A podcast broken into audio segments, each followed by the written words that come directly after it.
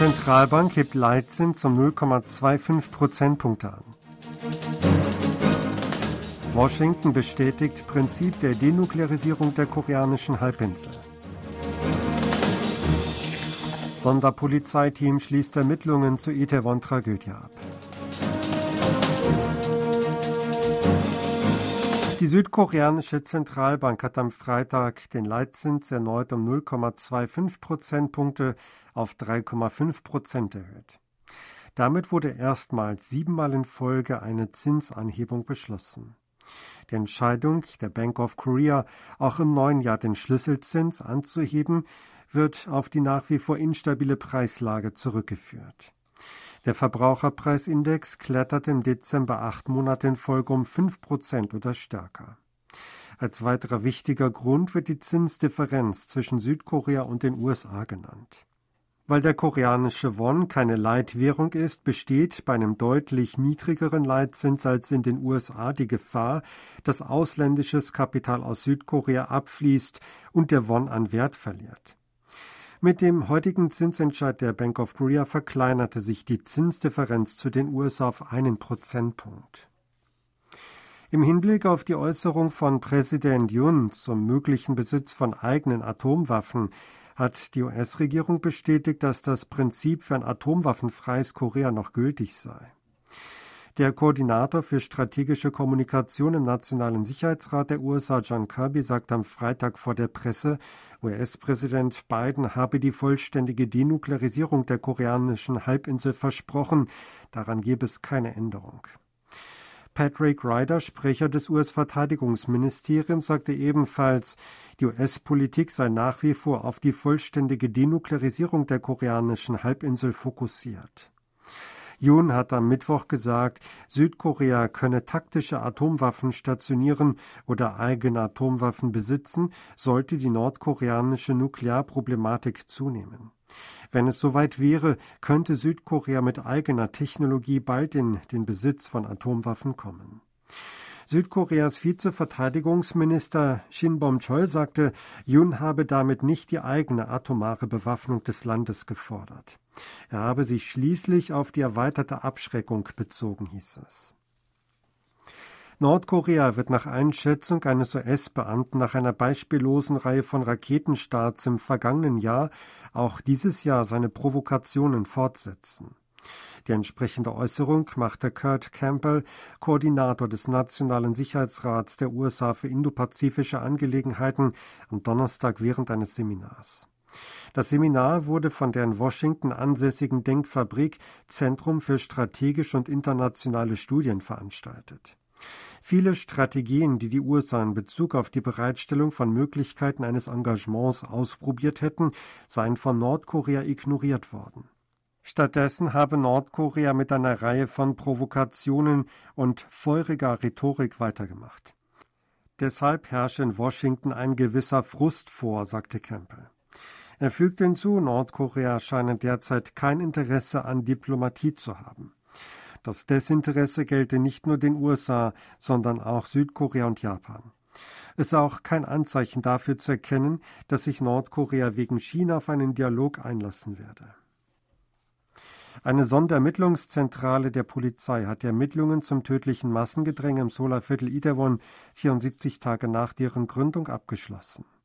Das Ermittlungsteam gab am Freitagvormittag seine Ergebnisse dazu bekannt, wie es zu der Katastrophe kam und welche Verantwortlichen bestraft werden müssten. Die Ermittler teilten mit, dass durch den Menschenstau der Druck in der Menge gewachsen sei, was zu zahlreichen Todesopfern und Verletzten geführt habe. Ab 17 Uhr am Unglückstag, dem 29. Oktober, habe die Zahl der Menschen in der Umgebung der Unglücksstelle rapide zugenommen.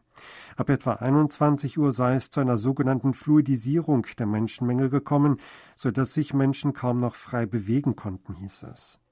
Gegen 22.15 Uhr hätten sich viele Menschen in die Gasse, die Unglücksstelle gedrängt, mehrere Menschen seien vor einem Lokal gleichzeitig zu Boden gegangen. Hinter ihnen hätten weitere Menschenmassen gedrängelt und Menschen seien nacheinander gestürzt. Infolge des wachsenden Drucks der Menschenmenge seien 158 Personen unter anderem durch Ersticken ums Leben gekommen, viele seien verletzt worden, fügte das Team hinzu. In Bezug auf die Verantwortlichen wurde gegen 28 Personen ermittelt. 23 Personen wurden der Staatsanwaltschaft überführt, sechs von ihnen wurden verhaftet. Das Ermittlungsteam teilt jedoch mit, dass nach dem Ergebnis der rechtlichen Überprüfung und der Untersuchung kaum davon ausgegangen werden könne, dass das Ministerium für Inneres und Sicherheit, die Stadtverwaltung von Seoul, die nationale Polizeibehörde und der autonome Polizeiausschuss der Stadt Seoul eine konkrete Verletzung der Sorgfaltspflicht begangen hätten. Die Sonderermittlungszentrale wird seit heute schrittweise aufgelöst. Opfer der Zwangsarbeit zur japanischen Kolonialzeit und ihnen beistehende Bürgergruppen haben den Vorschlag der Regierung scharf kritisiert, die Opfer durch Dritte zu entschädigen, anstatt auf eine Reaktion der verklagten japanischen Unternehmen zu warten. Egok On, der Leiter einer Bürgerorganisation für die Wahrheitsklärung zur Zwangsmobilisierung, warf am Donnerstag in einem Telefonat mit der Nachrichtenagentur Yonhap der Regierung vor, einen Fall der Verletzung von Menschenrechten zu einer Angelegenheit der Geldzahlung degradiert zu haben.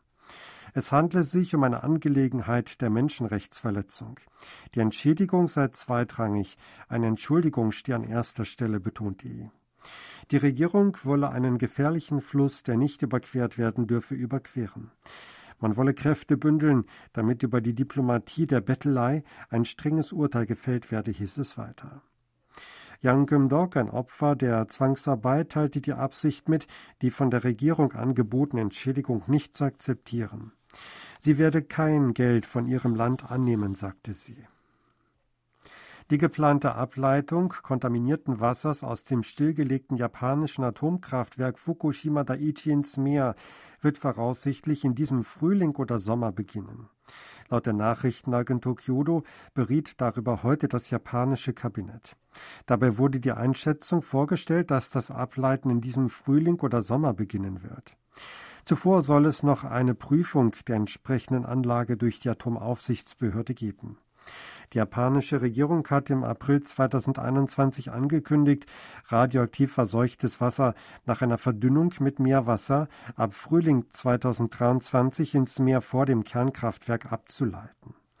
Die Internationale Atomenergiebehörde prüft auf Bitte der japanischen Regierung die Sicherheit des kontaminierten Wassers und will noch vor dem Beginn der Entsorgung ihren Abschlussbericht vorlegen. Die Polizei in Seoul hat am Freitag im Zuge eines Skandals um nicht zurückgezahlte Mietkautionen 78 Personen festgenommen. Dutzende von Geschädigten sollen um insgesamt 8 Milliarden Won oder 6,5 Millionen Dollar betrogen worden sein. Der Skandal kam ins Rollen, weil nach dem Tod des Vermieters von hunderten kleinen Häusern Mietkautionen nicht zurückgezahlt wurden. Grund hierfür sei gewesen, dass mit den Kautionen weitere Häuser gekauft worden seien. In der koreanischen Presse ist der Vermieter als Villenkönig bekannt. Als Villa werden in Südkorea kleine Häuser mit drei bis fünf Etagen und gewöhnlich preisgünstigen Mieten bezeichnet. Unter den Verdächtigen sei auch ein Immobilienvermittler mit Familiennamen Shin, der zwischen Juli 2017 und September 2020 den Kauf von 628 solcher Villen in Seoul und Umgebung für den Villenkönig und einen weiteren Großvermieter mit Familiennamen Kim organisiert haben soll, teilte die Seouler Polizei mit. Der südkoreanische Fußballtrainer Park Hang-seo ist in Vietnam zum besten ausländischen Sporttrainer des Jahres 2022 gekürt worden. Laut lokalen Medien wie VN Express wurde Park bei der Preisverleihung des Victory Cup am Mittwoch in Hanoi als bester ausländischer Trainer geehrt. Park wurde im September 2017 Trainer der vietnamesischen Fußballnationalmannschaft. Vietnam, das in Südostasien mittlere Ränge belegt hatte, stieg unter seiner Führung zu einem starken Team in der Region auf. Vietnam gewann 2018 den AFF Suzuki Cup, auch als südostasiatische WM bekannt. Mit dem ersten Gewinn dieses Titels seit zehn Jahren wurde Park zum Nationalhelden. Vietnam schaffte es zudem in die letzte Qualifikationsrunde der asiatischen Region für die Weltmeisterschaft 2022. Das war dem Land zuvor noch nie gelungen. Sie hörten aktuelle Meldungen aus Seoul, gesprochen von Sebastian Ratzer.